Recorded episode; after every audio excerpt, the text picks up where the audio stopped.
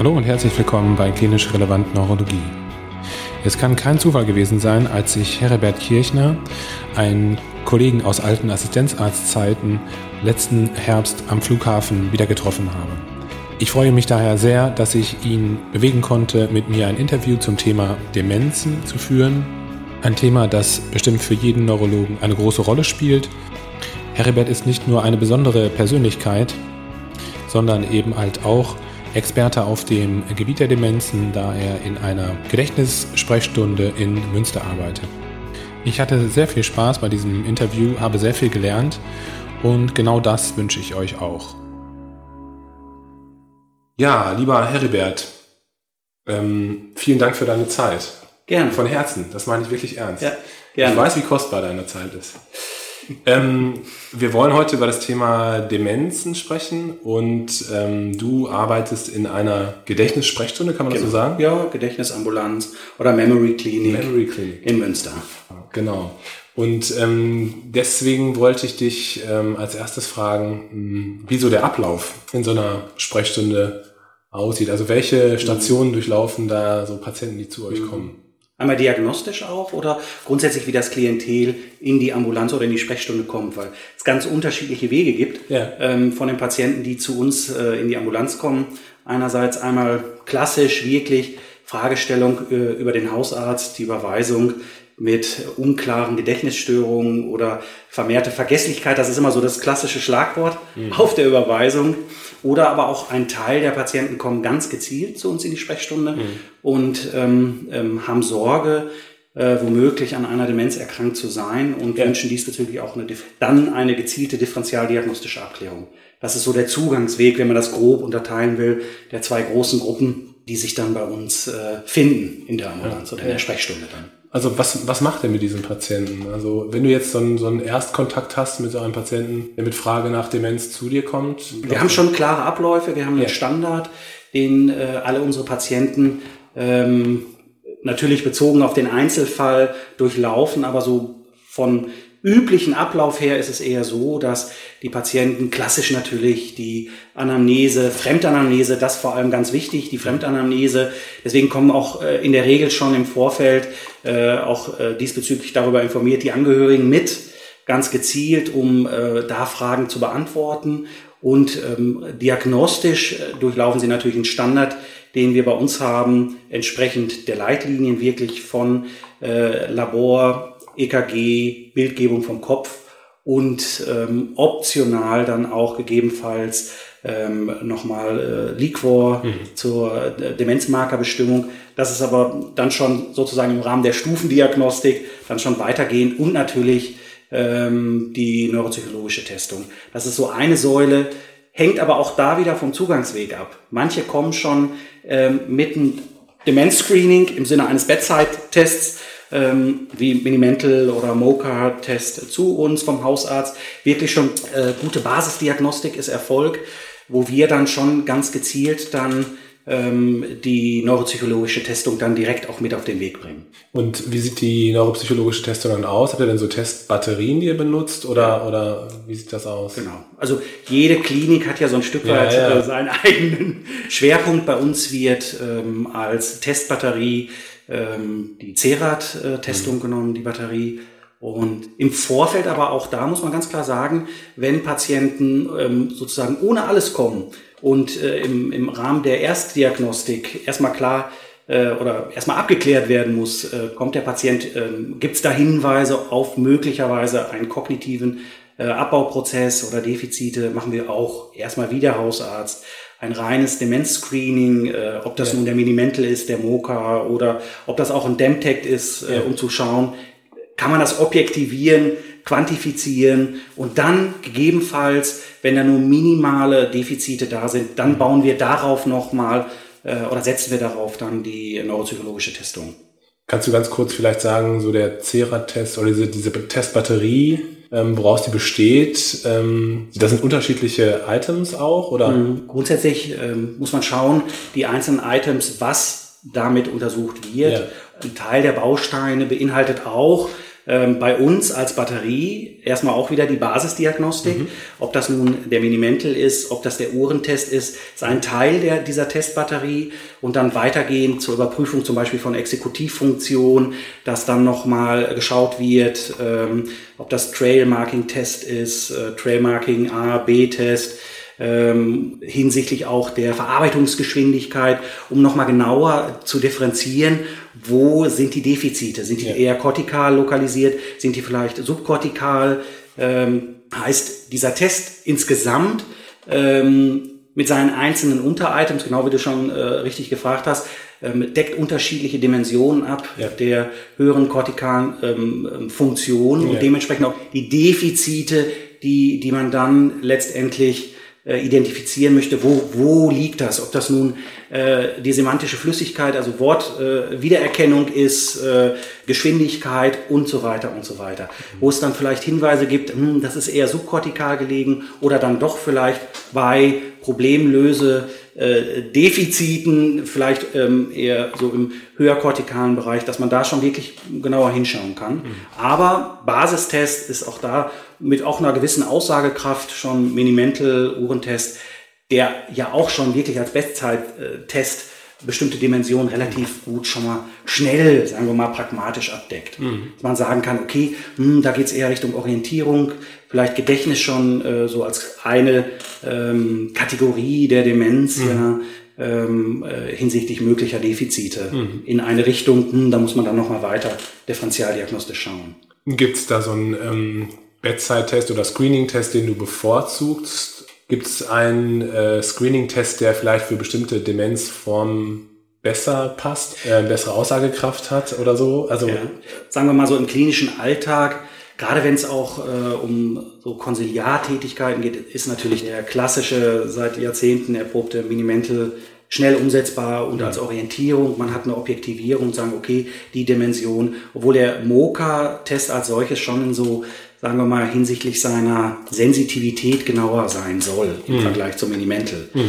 Wichtig ist einfach in dem Zusammenhang nochmal zu schauen, ähm, gerade auch, ähm, wenn es um Altersdepression geht, so Late Onset Depression, gegebenenfalls dann nochmal ein TFDD zu machen, äh, dass man, sagen wir mal, die Dimension, auch die affektive Komponente nicht übersieht. Muss man aber nicht. Man kann auch wirklich im klassischen ähm, Gespräch ja schon mit dem Patienten in der Exploration diesen Teil ja auch mit abdecken, dass man äh, schauen kann, okay, geht das vielleicht äh, in Richtung affektiver Beteiligung nochmal. Was ist DFTD? Test zur Früherkennung von Demenzen mit Depressionsergänzung. Äh, Abgrenzung. Also du siehst, ich benutze nicht. ich war mal in einer Abteilung, ähm, da hat der Chef sehr viel Wert auf diesen Test gelegt. Ne, der hat Minimental alles so äh, sozusagen zur Seite ja. gelegt und dann immer darauf Wert, weil er hat gesagt, sie decken direkt zwei Sachen damit ab ja. und dann äh, braucht man mehr nicht machen. Für dich jetzt so ähm, in der ambulanten Situation, was ist denn so das Ziel von der ganzen Testung? Also ähm, ist das Ziel eher, also klar, das Ziel ist natürlich eine Idee zu bekommen, wo die Defizite des Patienten liegen, aber führt das dann auch schon für dich zu einer Diagnose dann hin? Also im Sinne von äh, Alzheimer-Demenz, vaskuläre Demenz mhm. oder so, wie man das Kind dann nennt? Mhm. Ähm, ist ein Baustein. Ja. Also auch da die Gewichtung der neuropsychologischen Testung darf man nicht zu hoch hängen, sowieso nicht isoliert, sondern es ist letztendlich im ähm, differentialdiagnostischen Prozess ein Baustein hin zur möglichen äh, Erhärtung oder Untermauerung der Verdachtsdiagnose. Mhm. Man muss wissen, ein Großteil unserer Patienten, ähm, die in unsere Sprechstunde kommen, haben ja in der Regel eher milde kognitive Defizite. Ja, also ähm, teilweise auch noch gar nicht äh, durch die neuropsychologische Testung detektierbar. Also da geht's dann eher um die Frage, in welche Richtung gehe ich nochmal, um möglicherweise das, was subjektiv als Gedächtnisdefizit mhm. äh, oder Störung empfunden wird, wo es ja mittlerweile auch einen eigenen einen Forschungsbereich gibt hinsichtlich der subjektiven Mild Cognitive Impairment äh, ähm, Diagnosen, nochmal unter Umständen dann auch die Diagnose zu objektivieren mittels Demenzmarker. Ein kleiner Teil der Patienten, die wir in der Sprechstunde sehen, die wir auch alle standardmäßig darüber aufklären, dass es diese Option gibt, wünschen dann auch in der Folge diese Testung. Nicht jeder. Also das ähm, hätte ich am Anfang auch nicht so gedacht. Mhm. Ähm, aus der Perspektive des Mediziners hätte ich eher gedacht, ich kann äh, sozusagen ein Portfolio an mittlerweile ja schon mehr diagnostischen Möglichkeiten anbieten als noch vor 10, 20 Jahren. Und die Patienten würden das in der Regel dankbar annehmen. Aber, und da kommt wirklich das Aber, nach einer ausführlichen Aufklärung hinsichtlich auch der Konsequenzen möglicherweise einer noch nicht klinisch manifesten, ähm, zum Beispiel Alzheimer-Demenz, aber schon im Liquor ähm, äh, ersichtlichen typischen Veränderungen lehnt, würde ich sagen, schon ein großer Teil der Patienten diesen diagnostischen Baustein ab. Das hm. ist so meine Erfahrung. Gut, also jetzt haben wir so ein bisschen die Testmöglichkeiten, die neuropsychologischen Testmöglichkeiten äh, besprochen. Bildgebung, ähm, ich gehe davon aus, dass ihr natürlich von allen Patienten auch eine entsprechende Bildgebung haben wollt. Ähm, ich gehe auch davon aus, dass ihr natürlich ein MRT präferiert. Wonach schaut ihr nochmal? Was ist euch wichtig bei der Bildgebung? Mhm. Was ist so dein, dein Algorithmus, wenn du, wenn du die Bildgebung und die Befunde mhm. bekommst? Mhm. Ein Großteil unserer Patienten, die dann schon gewisse kognitive Defizite haben, zeigen dann auch bildmorphologische Veränderungen, mhm. strukturell, muss man mhm. schon sagen. Mhm. Ähm, auch teilweise klassisch, gerade auch wenn man gezielt nachfragt, gibt es ähm, Hippocampusveränderungen, mhm. gibt es da eine Atrophie oder temporolateral zum Beispiel, gibt es da irgendwo ähm, Veränderungen, dass wenn man mit der gezielten Fragestellung an den äh, Neuroradiologen herantritt, man doch äh, überrascht ist, wie häufig man dann doch schon äh, strukturelle hirnorganische Veränderung sieht und wie häufig auch als Zufallsbefund dann doch auch die vaskuläre Komponente mit ins Boot spielt. Also so das, was häufig ja so als in Anführungsstrichen die reine äh, Alzheimer-Demenz ja beschrieben wird, ist ja häufig gar nicht im Alltag so klinisch, sondern wir haben ja meistens eher so Mischform. Ja. Eine Komponente äh, aus der vaskulären äh, Demenz, auch die entsprechende Läsion bildmorphologisch, ja. ähm, was wir heute so unter dann Alzheimer-Demenz laufen lassen, aber eigentlich, das zeigen ja auch Postmortem-Studien, ist es ja eher so ein Mischbild. Was aber dann im Umkehrschluss auch für uns nochmal eine ganz andere Bedeutung hat hinsichtlich der therapeutischen Faktoren, die man beeinflussen kann. Ob das nun der Blutdruck ist, der gut eingestellt ist, oder ob das der Diabetes mhm. ist oder die äh, Dyslipidemie, als so drei große Faktoren, die dann auch in, in Kooperation mit den Hausärzten, da sind wir auch wirklich äh, sozusagen in unserem Standort ähm, im, im Dialog mit den niedergelassenen Ärzten ganz klar, das sind die ähm, ja noch beeinflussbaren Faktoren hinsichtlich des Längsverlaufs der Erkrankung. Ja, was früher ja so ein Nebensatz war, heute immer mehr ja auch in den Fokus gerät. Du hast es gerade schon angesprochen, ähm, Liquor-Diagnostik, Demenzmarker sind ja mittlerweile fester Bestandteil der Diagnosekriterien, das kann man so mhm. sagen. Mhm. Kannst du das nochmal kurz so zusammenfassen für den Basic-Neurologen? Was gibt's da für Marker? Ja. Ähm, also grundsätzlich machen wir auch die äh, Liquor-Basisdiagnostik ob es nun die Zellzahl ja. ist, Glucose und so weiter, das brauche ich ja. dem Neurologen als solches nicht erzählen. Und zusätzlich haben wir natürlich schon die typischen äh, Proteinveränderungen, ob das nun Amyloid, äh, Beta-Amyloid und Tau äh, als solches als Demenzmarker ist und diese in der Regel dann ja im Ratio oder in Indizes, die dann bestimmt werden. Mhm. Ja, heißt, ob das dann letztendlich erhöhte Tau-Werte, erniedrigt Amyloid-Werte sind, die dann in einem gewissen Verhältnis zueinander stehen ähm, die wir dann auch regelhaft, wenn der Patient das wünscht, nach ausführlicher Aufklärung dann bestimmen. Mhm. Ja, und das jetzt als eine Möglichkeit, ähm, auch da darf man nicht ähm, unter den Tisch fallen lassen, dass unter Umständen dann nochmal auch mögliche Infektionen nochmal berücksichtigt werden müssen. Also ähm, die diagnostischen Schritte beinhalten nicht nur in Anführungsstrichen das Basis-EKG und äh, ein Basislabor, sondern das ist dann schon weitergehend, genauso wie es dann beim Liquor ist. Immer das natürlich in Abhängigkeit von der Krankenvorgeschichte, mhm. ähm, die dann unter Umständen Hinweise geben, könnte es vielleicht in die Richtung gehen, dass es was Endokrinologisches ist oder dann doch vielleicht ähm, nochmal was ganz, ganz anderes. Mhm. Also das entwickelt sich in diesem Standard, den wir haben, den wir abarbeiten mhm. und ähm, dann entsprechend der ähm, jeweiligen Ergebnisse oder Befunde äh, entsprechend unseres Algorithmus. Kannst du so ein paar Beispiele nennen, so aus deinem Alltag, wo du dich dran erinnern kannst? Wo dann letztlich ganz andere Sachen rausgekommen sind? Ja. Infektionserkrankungen, mhm. metabolische Entgleisung, metabolische Enzephalopathien oder? Also zwei eindrückliche Patienten, die ich gehabt habe, schwere ähm, Schilddrüsenunterfunktion, ja. wo wirklich Basisscreening, hausärztlich, wie gesagt, ja in der Kooperation, die dann ihre Befunde mitbringen oder wir die initiieren mhm. und dann einen völlig entgleisten TSH-Wert hatten mhm. und dann mit äh, hausärztlicher Wiedereinstellung äh, natürlich nicht sofort, sondern über einen monatelangen Prozess deutlich besser wurden. Mhm. Auch das mag dann manchmal banal klingen, aber ausgeprägte Vitamin B12 oder Folsäuremangelerscheinung. Das sozusagen mit der Substitution und Auffüllung der Depots auch nicht sofort, sondern das ist dann eher so ein äh, Remissionsprozess über Monate. Mhm. Ähm, das ist schon so eindrücklich gewesen, äh, wo man dann manchmal so drüber hinweggeht. Ja? ja. So Basisdiagnostik, okay, Vitamin B12, ja. also okay. Ja. TSH kann man dann eher schon nachvollziehen, okay, hm. äh, als ein möglicher Faktor. Das ist so das schon, was ähm, mir so gerade so in der Ambulanzsituation eindrücklich in Erinnerung geblieben ist. Das zeigt einfach, wie wichtig das ist, dass man so einen, ja. so einen Algorithmus hat, ne? Ja. so eine Liste, die man abarbeitet. Ja. Thema Antidementiva.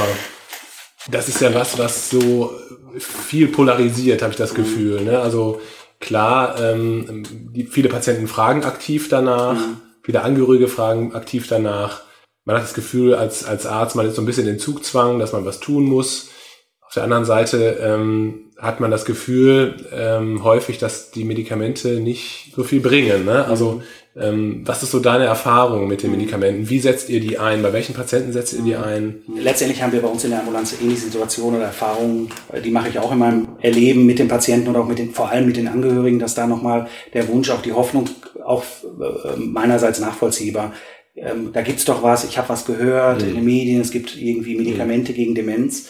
Ähm, ich persönlich handhabe das so, dass ich auch da ausführlich aufkläre, hinsichtlich der ähm, möglichen doch relativ geringen Effektstärken, die wir wissen jetzt einfach über die letzten, wir haben jetzt klinische Erfahrungen gesammelt, über die letzten 10, 15 Jahre ähm, und dem Nutzen-Risiko bewerten dann mit den Angehörigen und den Patienten zusammen, wenn er dann äh, noch im Rahmen seines Stadiums entscheiden kann mit möglicher äh, Nebenwirkungsprofil. Ja, macht das Sinn?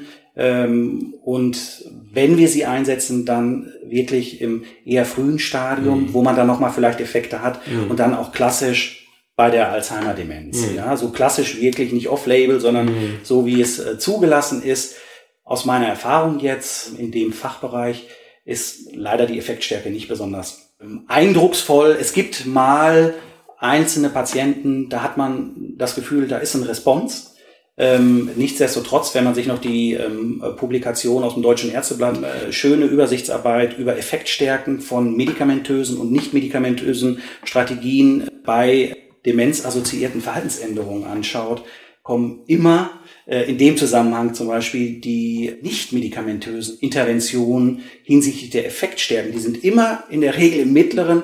Es gibt einzelne ähm, Therapieformen, die sogar dann eher mittel und ein bisschen höher anzuordnen sind. Die Antidementiva hinsichtlich dieser Fragestellung liegen eher immer im, ähm, sagen wir mal, doch deutlich geringen Bereich der Effektstärken. Also das ist ja auch so ein, so ein Hinweis. Und was für mich nochmal so im letzten Monat nochmal sehr eindrücklich war, die französischen äh, Gesetzgeber haben ja die Kostenerstattung rausgenommen hinsichtlich der Antidementiva, was ja schon so ein indirekter Hinweis ist, hinsichtlich Kosten-Nutzen-Bewertung. Mhm.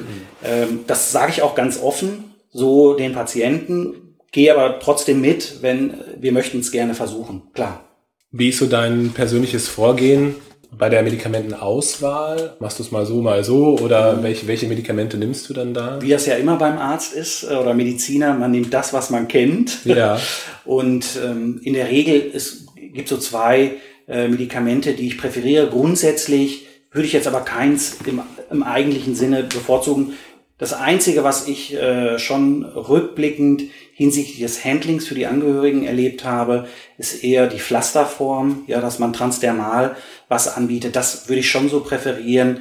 Aber sonst die einzelnen, wir sind äh, vier Kollegen in der Ambulanz und jeder hat, äh, wenn man sich untereinander kollegial austauscht, interessanterweise so seine eigene Präferenz. Deswegen bin ich da sehr zurückhaltend. Also okay. es gibt nicht das Medikament, okay. sondern eher, und da, das hat sich auch so im kollegialen Austausch bei uns innerhalb der Ambulanz äh, nochmal so auch wirklich in den ich würde sagen, so in der letzten Zeit herauskristallisiert, den Fokus auf die nicht medikamentösen Interventionen, die viel wichtiger sind im Augenblick, mhm. hinsichtlich Lebensqualität, gerade auch wenn es äh, um das Verbleiben in, im häuslichen Umfeld geht, dass man da den Fokus drauf legt mhm. und auch da noch den, den Angehörigen nochmal mit aufs Boot holt. Mhm. Das ist nochmal so ein ganz wichtiger Fokus bei diesem Erkrankungsbild. Ne? Ja, bevor du dazu was sagst, ja. weil das natürlich extrem wichtig ist, was ja. du gerade sagst, ähm, über welche Nebenwirkungen, über welche unerwünschten Wirkungen der Antidementiva klärst du die Patienten mhm. und die Angehörigen auf? Mhm. Ähm, häufig ist so Erfahrungswert, den ich habe, Übelkeit, ja. ähm, manchmal auch sogar Erbrechen, ja. habe ich auch schon erlebt bei Patienten. Ja. Dann auch Kopfschmerzen. Das sind so die drei häufigsten Sachen. Ähm, und natürlich, aber das ist ja relativ häufig, dass wir standardmäßig unsere äh, Routinekontrollen machen hinsichtlich möglicherweise kardialer Nebenwirkung äh, aufgrund der antikolinären äh, Komponente. Mhm. Also dass man da natürlich nochmal darüber aufklärt. Aber im Vorfeld muss sowieso äh, die Kontraindikation ausgeschlossen werden, wenn ich in diese Gruppe oder diese Gruppe verwende, so dass ich auch da die Angehörigen wie die Patienten mit ins Boot hole hinsichtlich der regelmäßigen Kontrollen. Und das in der Regel auch sehr gut klappt. Wenn man im Vorfeld sich die Zeit nimmt, das gut aufzuklären, wir haben dann immer noch so ein kleines Informationsblatt, was wir mitgeben. Da haben die dann noch was für ja. zu Hause, die Angehörigen. Dann klappt das eigentlich gut. Die letzten Jahre habe ich nie Probleme gehabt, dass ich auch Rückmeldung dann seitens der Hausärzte bekommen habe. Gibt es eine mögliche Unverträglichkeit? Äh, muss man doch nochmal wieder runterfahren mit der Dosis oder vielleicht ganz absetzen? Hm. Dass du zwei verschiedene ähm, Substanzgruppen gleichzeitig benutzt, kommt das schon mal vor? Machst du das schon mal? Also, ich übernehme das eher aus äh, Vorbehandlung, ja. ähm, sehe selber eher keinen kein Sinn. Keinen Sinn. Was aber nicht heißt, dass das äh, nicht äh, Praxis ist. Ja, ich äh, bin immer wieder überrascht, wie häufig dann, ob das nun, ich vermute ja du Memantine meinst und zum Beispiel Arizept ja. äh, als äh, Kombination mit ja. der Hoffnung, wir decken verschiedene Neurotransmittersysteme ab ja. und erreichen darüber einen Effekt.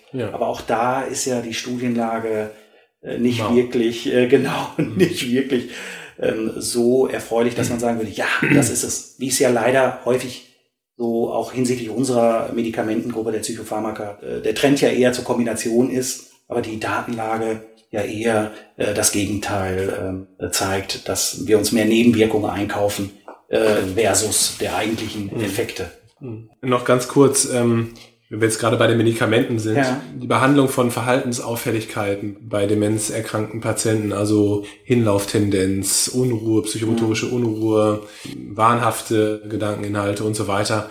Was spielt da für dich eine Rolle? Welche mhm. Medikamente spielen da eine Rolle?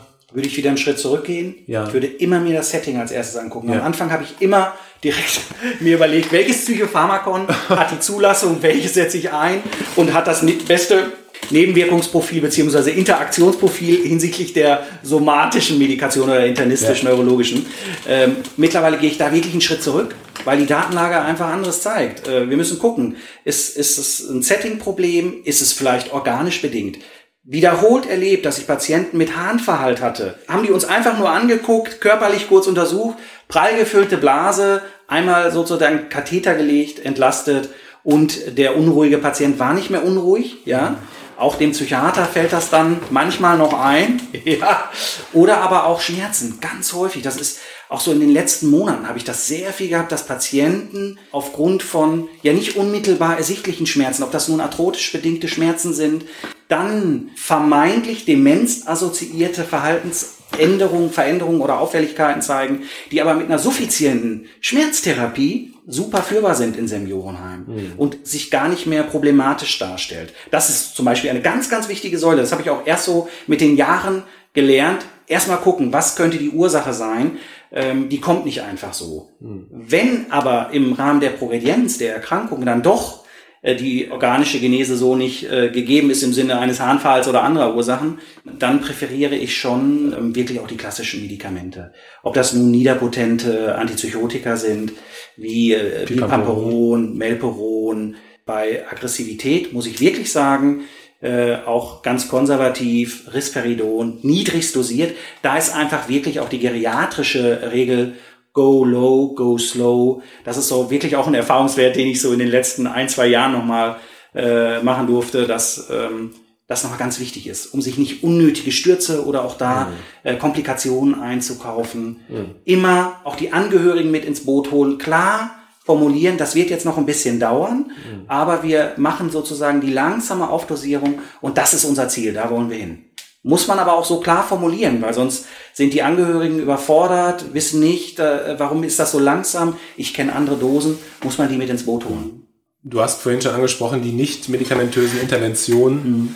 Interventionsmöglichkeiten. Äh, ich bin mir sicher, dass die im klinischen Alltag sehr, sehr, sehr zu kurz kommen.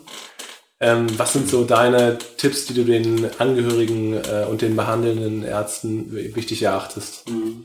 Das Erste, was ich den Angehörigen sage, wenn, wenn mir zum Beispiel auffällt, äh, aufgrund der Veränderung, wenn es so Richtung äh, leicht bis mittelgradige Stadium geht, zum Beispiel der Demenz, äh, unabhängig von der Form, aber wo dann sozusagen langsam diese äh, Unabhängigkeit verloren geht des Erkrankten und ähm, er aber für die Angehörigen, häufig ja auch für den Ehepartner, körperlich vollkommen unverändert ja erscheint, manchmal dann auch in den Ambulanzgesprächen äh, zum Beispiel ein defizitorientierter äh, Gesprächsstil auffällt und dadurch der Betroffene natürlich immer wieder in die neue Frustration kommt, so dass mein erster Hinweis ist, auf die ähm, Seite der Alzheimer Gesellschaft zu gehen. Es gibt so die zehn Tipps im Umgang mit Demenzerkrankten. Das äh, gebe ich auch nochmal als Flyer mit, ähm, ohne sozusagen zu sehr die Angehörigen auch äh, zu kränken oder vor den Kopf zu stoßen, da nochmal bewusst machen, was bedeutet das, wenn mein Angehöriger an dieser Erkrankung leidet, für mich als Gesunder im, in diesem Familiensystem halt auch. Das ist so ein ganz wichtiger Baustein, den ich einsetze. Also dieser Flyer oder auch der Verweis auf die Alzheimer Gesellschaft, die haben wir natürlich auch alle ausliegen bei uns in der Ambulanz. Dann auch äh, unter Umständen für die Angehörigen, die äh, zu ähm, Selbsthilfegruppen zu schicken, um so nochmal zu schauen, okay, ich bin nicht alleine mit dem Problem, auch vor dem Hintergrund äh, der Progredienz ja der Erkrankung. Mhm. Und nicht jeder ist im Vorfeld darauf vorbereitet, wie ähm, wird meine Lebensplanung sein, im leichtgradigen, im mittelgradigen bis hin dann zum schweren Stadium. Jede Familie hat da eine ganz unterschiedliche Herangehensweise oder auch Partnerschaften, wie ich mit diesen veränderten Lebenssituationen ja auch umgehe mhm. halt. Ja. Auch da nochmal der Fokus liegt dann in, im nächsten Schritt, gerade vor dem Hintergrund, wenn ein Teil der Angehörigen aus diesem Hamsterrad gar nicht rauskommen die haben halt einen Erkrankten ähm, oder eine erkrankte Angehörige, die 24-7 wirklich äh, Aufsicht benötigt unter Umständen, dann im fortgeschrittenen Stadium.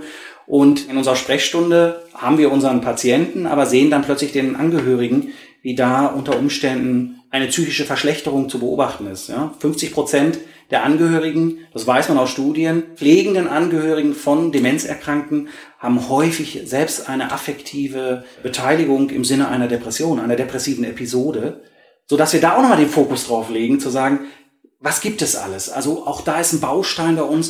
Da sind wir auch relativ gut ausgestattet durch diese Memory Klinik. Wir haben eine Sozialberatung. Wir können extra Termin noch zu unserem Termin ähm, vermitteln. Was gibt es für Möglichkeiten? Ob das nun Tagespflege ist, ob das nun Verhinderungspflege ist im Sinne Kurzzeitpflege, dass der Angehörige, der ja ganz viel leistet, zur Verhinderung auch, ähm, dass ein Umzug ins Pflegeheim erfolgen muss, dass der Betroffene ja in seiner Häuslichkeit bleiben kann oder in seinem häuslichen Umfeld, dass das nochmal so Bausteine sind.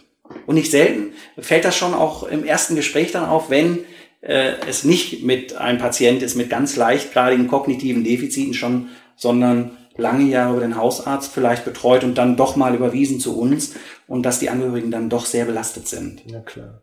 Es gibt noch eine Frage, die aus der klinisch relevant Community gestellt wurde sozusagen. Und zwar gibt es ja immer wieder Patienten, die man schlecht testen kann, aus unterschiedlichen Gründen, sei es jetzt eine Antriebsstörung, sei es im Rahmen von einer aphasischen Störung nach einem Schlaganfall zum mhm. Beispiel, oder Patienten, die ängstlich sind, weil sie eben Angst haben, dass am Ende des Tages eine Demenzerkrankung mhm. rauskommen könnte. Gibt es irgendwelche Tipps oder Ideen, die ihr da habt, ähm, wie man mit solchen Patienten umgeht? Gibt es mhm. spezifische Fragebögen für solche mhm. Patienten?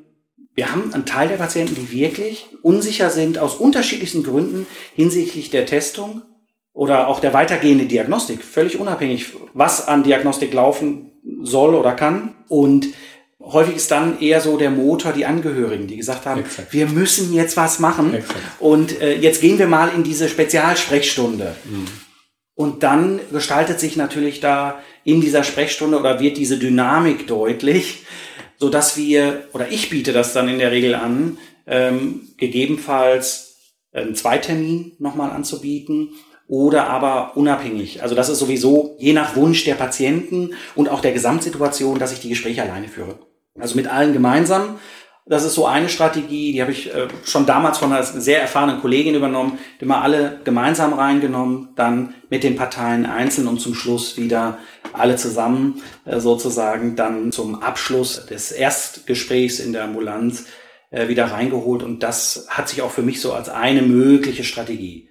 Ein Teil der Patienten, die dann ganz alleine kommen und das dann aber bieten, ähm, da verweisen wir dann wirklich nochmal auf Angehörige, die dann mit in die Ambulanz nochmal kommen. Mhm. Wir rufen dann auch, wenn der, für den Patienten das äh, in Ordnung geht, äh, dann wirklich nochmal die Angehörigen an und sagen so, wir machen jetzt fest ihren Termin, mhm. dass alle kommen ohne Fremdanamnese, gerade wenn ähm, auch in diesem Ambulanzkontakt, in diesem Erstkontakt auch Wortfindungsstörungen auffallen, schon auch Problemlösedefizite, teilweise dann auch desorganisiertes Verhalten auffällt, dass wir da ganz schnell äh, die Angehörigen mit ins Boot holen, weil die sich dessen vielleicht so in der gewohnten Umgebung, was sich dann bei uns in der ungewohnten Umgebung der Ambulanz so auch klinisch demaskiert, dann ganz überrascht sind, dass sich das Bild so dann darstellt. Mhm. Ja. Wir sind da manchmal ganz überrascht, wie die Betroffenen den Weg bei uns oder zu uns in die Ambulanz geschafft haben. Da habe hab ich so wirklich ganz spannende Sachen schon erlebt. Ja.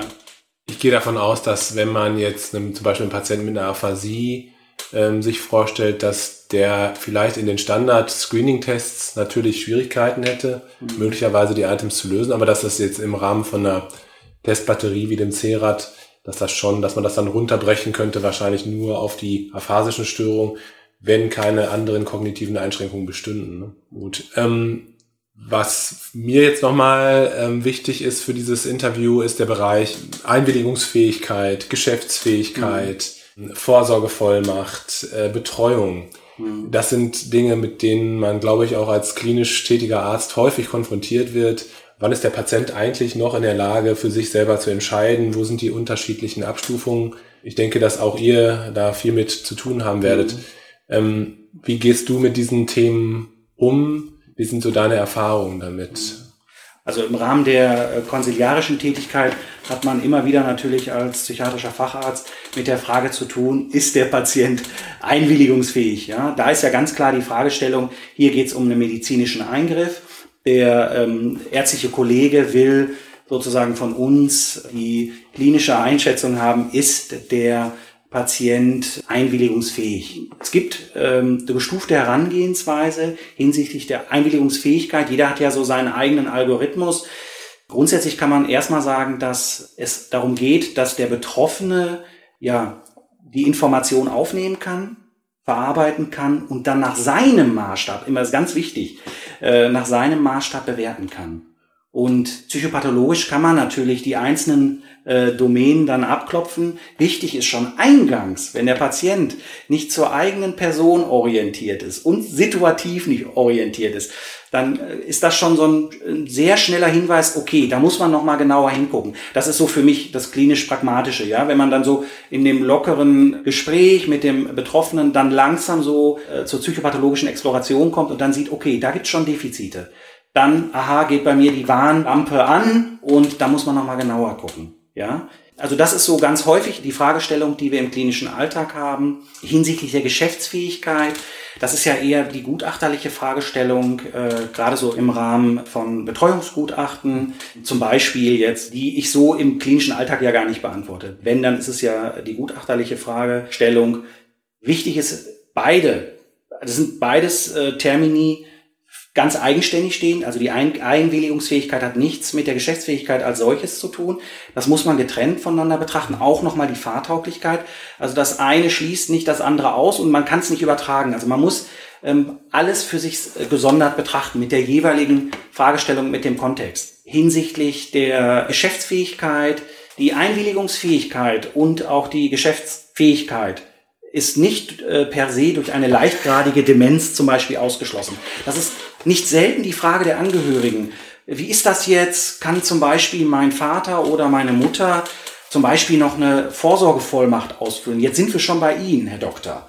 Das ist wirklich nicht seltene Frage, dass da die Sorge ist, so, jetzt müssen wir ganz schnell zum Notar und das nochmal notariell beglaubigen lassen, dass ich da auch nochmal versuche aufzuklären, ähm, den Einzelfall nochmal ähm, gemeinsam zu betrachten und auch da nochmal zu erläutern, auch die leichtgradige Demenz, auch teilweise noch im Übergang, heißt per se nicht, dass das nicht gegeben ist. Und letztendlich ähm, kann auch noch der demente Patient natürlich im Anfangsstadium, da muss man, wenn es weiter fortgeschritten ist, wirklich im Einzelfall schauen, natürlich auch noch eine Vorsorgevollmacht ja. ausfüllen. Ja? Also er kann einen Bevollmächtigten benennen. Ja?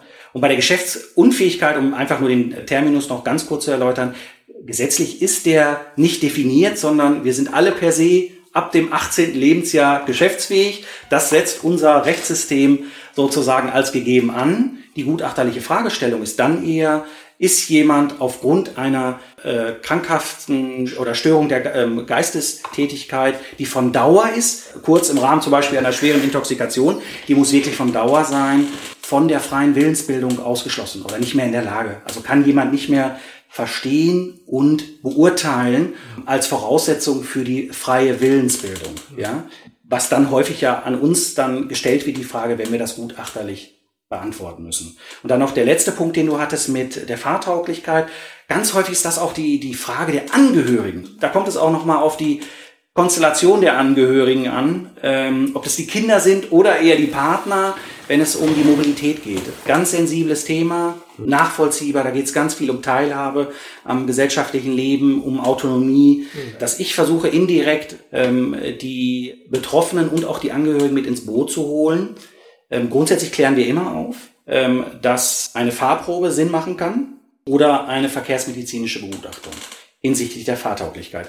Was man weiß schon von ähm, so auch in Studien der letzten Jahre hinsichtlich Fahrtauglichkeit schon bei der mild oder bei der leichten Gedächtnisstörung, mild cognitive impairment, dass ein Drittel der Betroffenen die Fahrproben schon gar nicht bestehen. Das war für mich auch nochmal so überraschend. Äh, letzten Kongress in Essen hinsichtlich der Gerontopsychiatrie ist das nochmal ein ganz großes Thema gewesen. Fahrtauglichkeit mhm. vor dem Hintergrund einer Demenzerkrankung. Und das nochmal äh, in verschiedenen Studien nochmal so explizit dargelegt worden, wie schnell man das unterschätzt, ähm, dass schon bei den leichten Gedächtnisstörungen ein Drittel der Patienten äh, wirklich die Fahrprobe als solches und das ist ja eher die Vorstufe, wenn man dann noch eine ausführliche verkehrsmedizinische Begutachtung dann nochmal als nächste Stufe sieht. Das wird auch nicht einheitlich angenommen, sage ich will es vorsichtig ausdrücken. Mhm. Klar sind wir verpflichtet hinsichtlich der Aufklärung. Ich kläre immer die Angehörigen und natürlich auch die Betroffenen gerade im Anfangsstadion auf. Es wird ganz unterschiedlich damit umgegangen, will ich es mal so sagen. Mhm. Ganz äh, blöde Rückfrage, wo macht man so eine Fahrprobe? Mhm. In Münster gibt's zum Beispiel da auch eine sehr luxuriöse Situation. Die Verkehrswacht bietet das an. Okay. Fahrprobe ähm, bietet aber auch schon ähm, verschiedene Fahrschulen, die sich darauf spezialisiert haben. Das ist auch nur eine Orientierung. Das hat äh, keinen äh, bindenden Charakter, keinen rechtsbindenden Charakter. Genau. Aber ich weiß für mich, ich habe das jetzt hier gut bewerkstelligen können. Das Problem ist häufig bei den Patienten, die äh, ähm, eine Demenzerkrankung haben, äh, dass die Routine Dinge alle noch sehr gut funktionieren. Aber die Kritikfähigkeit, die Urteilsbildung und Problemlöse, die wir ja automatisch im Straßenverkehr haben und auch schnell teilweise dann entscheiden müssen, das wird häufig kompensiert über Strategien. Äh, das war auch nochmal so hervorgehoben in dem, im, im Essener Kongress, ähm, dass, oder die Studien, die äh, da vorgestellt wurden, über ähm, äh, ähm, Strategien wie ich fahre nur noch kurze Strecken, ich fahre nur noch tagsüber, ich fahre nur noch Strecken, die ich kenne und ich fahre langsamer, als ich sonst fahre. Ja, damit wird sozusagen versucht, im Alltag die Defizite, die natürlich die ähm, Patienten selber auch merken, zu kompensieren. Mhm. Gerade auch, weil du ja eingangs gefragt hast hinsichtlich, was hast du für einen Standard, den mhm. du äh, in der Sprechstunde abarbeitest. Das ist ein Baustein, der immer zum Abschluss äh, des Erstgesprächs gehört. Zwei letzte Fragen Gibt es irgendwas an neuen Forschungserkenntnissen? Gibt es irgendwas, wo man aufhorcht, wenn man das gelesen hat, was die Demenztherapie beziehungsweise die Ursachen von Demenzerkrankungen betrifft? Gibt es da irgendwas Spannendes aus deiner Sicht, mhm. weil du ja jeden Tag damit zu tun hast? Mhm. Ähm, gibt so zwei ganz, finde ich, spannende, ähm, sagen wir mal, öffentliche oder mediale ähm, Diskussionen so in den letzten ein, zwei Monaten. Einmal mal die Kontroverse hinsichtlich der Immuntherapie und ähm, die äh, gestoppten äh, Forschungsprojekte hinsichtlich dieses Forschungszweigs. Da ist ja ganz viel vor fünf, vor zehn Jahren propagiert worden. Das ist eine mögliche Säule hinsichtlich äh, dieser Schiene der Immuntherapie zur Beeinflussung der ähm, Amyloid oder Tau-Proteinveränderung, dass das eine mögliche Strategie sein kann, eine Intervention oder aber auch äh, Sekretasen als solches, dass das ein Faktor sein könnte, der, der zur Beeinflussung oder krankheitsmodulierenden Therapieform ähm, sich in den nächsten Jahren abzeichnen könnte. War ja immer so das Schlagwort, die Impfung gegen die Demenz. Das hat sich dann leider nicht äh, so dargestellt. Trotzdem scheint das so nicht ganz in den Boden gestampft worden zu sein, sondern es scheint schon noch Teilaspekte dieser Forschungsergebnisse, die aus verschiedensten Gründen dann auch ähm, beendet wurden, äh, teilweise noch weiterzulaufen. Also da laufen noch Studien, da warten wir noch auf Ergebnisse, die 2021, 2022 noch kommen werden. Da muss man mal schauen, wie groß die Effektstärken hinsichtlich äh, Placebo sind, ja, oder der Wirksamkeit. Ähm, das ist das eine, was ich sehr spannend fand. Ja, also da war ja ganz viel Hoffnung, auch so in, in der Community, bei den Neurologen, ja. Psychiatern, Ärzten. Was kommt da jetzt? Ja, ja. das wäre ein, ein Riesendurchbruch, selbst äh, äh, kleine Schritte dann mhm. im Vergleich zu den Antidementivern die ja dann doch nicht die, den Erfolg gebracht haben. Und das Zweite, was ich ähm, sehr spannend fand, war die Publikation der WHO hinsichtlich Prävention. Ich weiß nicht, ob du das mitbekommen hast. So, die hatten, glaube ich, 20 oder 30 Faktoren als äh, relevant ähm, publiziert jetzt vor einigen Monaten, glaube ich, oder Wochen, die wichtig sind. Und da kommen wir wieder auch zum, zum Anfang, die Einfluss nehmen können auf die Erkrankung. Egal, ob wir das Kind nun Alzheimer-Demenz nennen oder Mischform oder vaskuläre Demenz. Und da geht's dann wieder um die klassischen Sachen wie ein gut eingestellter Diabetes, ein gut eingestellter äh, Blutdruck, ähm, dann äh, aber auch ganz banale Sachen wie regelmäßige ähm, körperliche Aktivität, äh, Gewicht, kein Übergewicht, ja. Das sind so die klassischen auch Aspekte der Zivilisationskrankheiten ähm, da gehen wir ja auch in den Bereich der Prävention. Ja, also es wird viel, viel früher jetzt schon angesetzt, zu sagen, okay, da können wir im Vorfeld schon beeinflussend Ausbruch, Gipfel, ja, ob das äh, nun wir gewisse Altersgipfel haben oder aber auch im Längsverlauf Einfluss nehmen können. Muss man schauen, wie dann letztendlich die Längsschnittstudien dann zeigen werden, äh, wie die Effektstärken hinsichtlich dieser Präventionsmaßnahmen sind. Ja. Ich wollte dich noch fragen, ähm, ganz kurz, ähm, wenn du deine Arztberichte schreibst ja. an den niedergelassenen Kollegen, wie formulierst du dann deine Diagnosen? Also schreibst du dann zum Beispiel gemischte Demenz oder versuchst du das so ein bisschen mehr auch noch auseinanderzunehmen? Also eher eine kortikale, subkortikale mhm. Demenzform ist. Wie, wie ist da dein Vorgehen? Mhm. Also es wird schon klar äh, formuliert, ob das nur eine Lewy-Body-Demenz ist oder ja. ob das was man so häufig in der klassischen Psychiatrie nicht unbedingt jedes Mal sieht äh, auf der Allgemeinstation. Wir hier aber schon natürlich aufgrund dieser Spezialsprechstunde, wie zum Beispiel die Frontal äh, betont oder FTD ähm, oder Morbus Pick ja auch, ähm, wir dann schon einen Teil der Patienten da haben, äh, wo das dann auch klar so formuliert wird. Ja, die wir dann auch ähm, mit den entsprechenden Konsequenzen beziehungsweise dann Empfehlungen auch für den Hausarzt dann so formulieren. Mhm. Das ist klar deklariert. Ja wirklich beginnt mit der leichten Gedächtnisstörung bis zur Ausdifferenzierung der einzelnen äh, Demenzformen. Vielen Dank fürs Zuhören.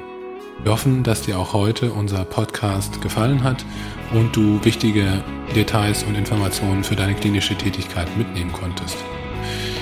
Wenn dem so sein sollte, dann empfehle uns doch bitte weiter an deine Kolleginnen und Kollegen und bei Anregungen oder Fragen wende dich gerne wie immer an kontakt@klinisch-relevant.de. Bis bald.